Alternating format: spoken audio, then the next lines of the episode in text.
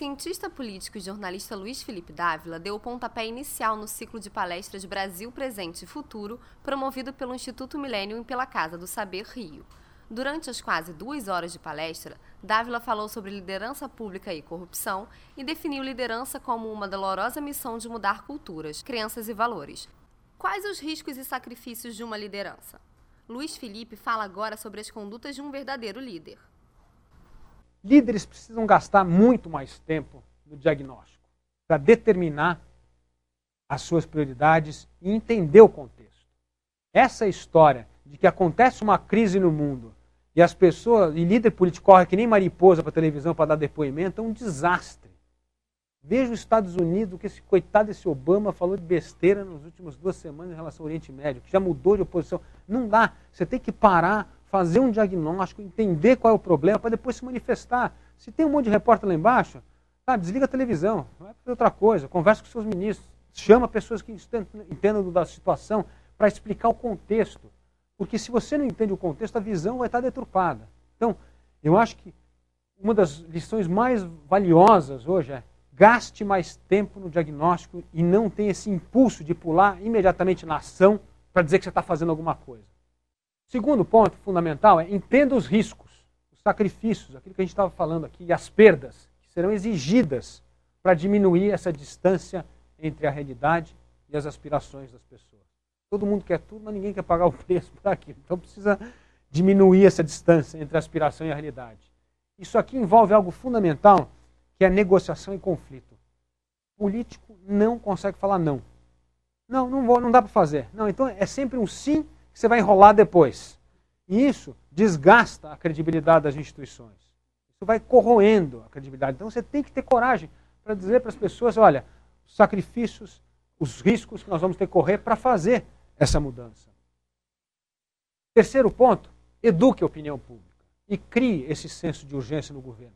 Se você não criar um senso de urgência e dizer que a reforma política é vital, ela não vai sair do papel. Você tem que criar o um senso de urgência para trazer a questão, para aflorar, para entender quais são as mudanças culturais que precisam ser encaradas para que esse projeto saia do papel.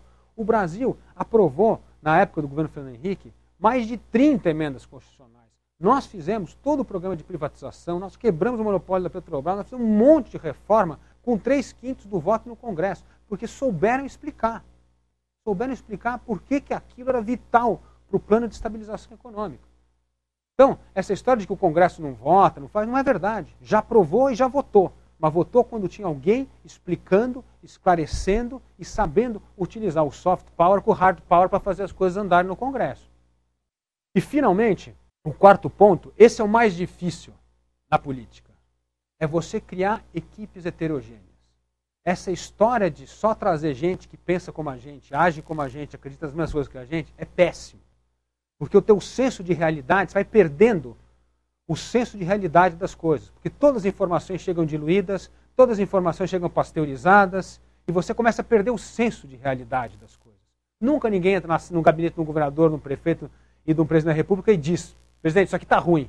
Todo mundo fala, veja bem, isso aqui não está funcionando muito bem. É sempre eufemismo para mostrar. E isso você vai perdendo o senso de realidade. Portanto, uma equipe heterogênea é muito importante, tanto em habilidade como opinião. Precisa ter discordância. Uma reunião ministerial devia pegar fogo, devia ter briga, devia ter com... porque é isso que te faz entender melhor o contexto e as coisas que estão em risco. E finalmente, a questão da institucionalização ela só vai existir se nós resgatarmos o senso de legado. E é esse legado é que deveria nos fazer acordar todo dia e querer lutar por coisas. Porque tudo que você vai fazer na área pública, você chega com qualquer ideia, se apresenta numa reunião, sabe o que eles falam para você? Isso aqui é impossível. Sempre. A primeira resposta, sempre, de qualquer projeto, é que é impossível. Isso aqui não dá, isso aqui tem resistência. Mas o impossível só existe se você é capaz de inspirar, mobilizar as pessoas, criar esse senso de urgência, mostrar como isso é importante. Voltando ao exemplo das privatizações, todo mundo dizia que é impossível aprovar a emenda constitucional com três quintos do Congresso. E nós fizemos. Pensar em legado, institucionalização e valores é algo fundamental.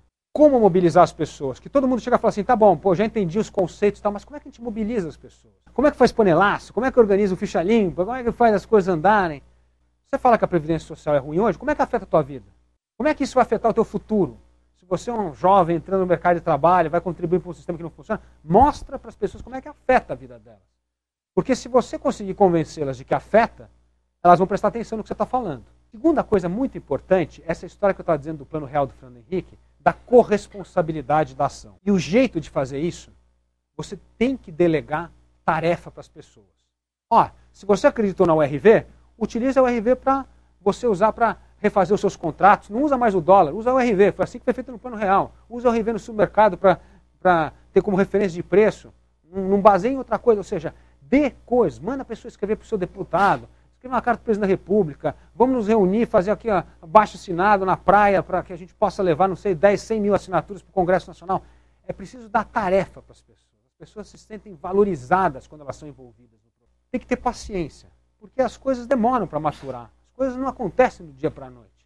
Pode ser que na primeira vez que você vai coletar assinaturas na praia, você consiga 10 assinaturas. Mas daqui a seis meses pode ser que você tenha um milhão de assinaturas. Essa história da conscientização, ela é um jogo que vai um passo para frente, dois para trás, depois vai três para frente, depois vai um para trás. É assim. Porque são revisões de valores, de conceitos, de crenças, de atitudes.